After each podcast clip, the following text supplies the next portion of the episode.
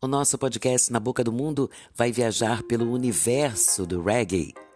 Jimmy Cliff nasceu em 30 de julho de 1944 em St. James, na Jamaica, e tornou-se músico e cantor de reggae.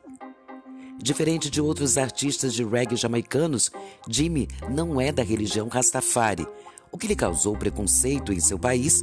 Sua religião é a muçulmana e a resistência em se aceitar artista de outra opção religiosa, diferente do catolicismo e do Rastafari, na Jamaica, favoreceu sua escolha em se mudar para a Inglaterra.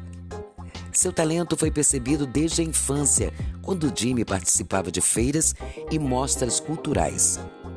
Aqui no Brasil, participou do Rock em Rio e também do primeiro CD do Cidade Negra. Gravou na Bahia com a participação do Olodum e do Araqueto e excursionou com Gilberto Gil em 1980. Bem, a gente vai ficando por aqui e o Na Boca do Mundo volta com mais informações de músicas para você. Beijo, beijo. Tchau, tchau.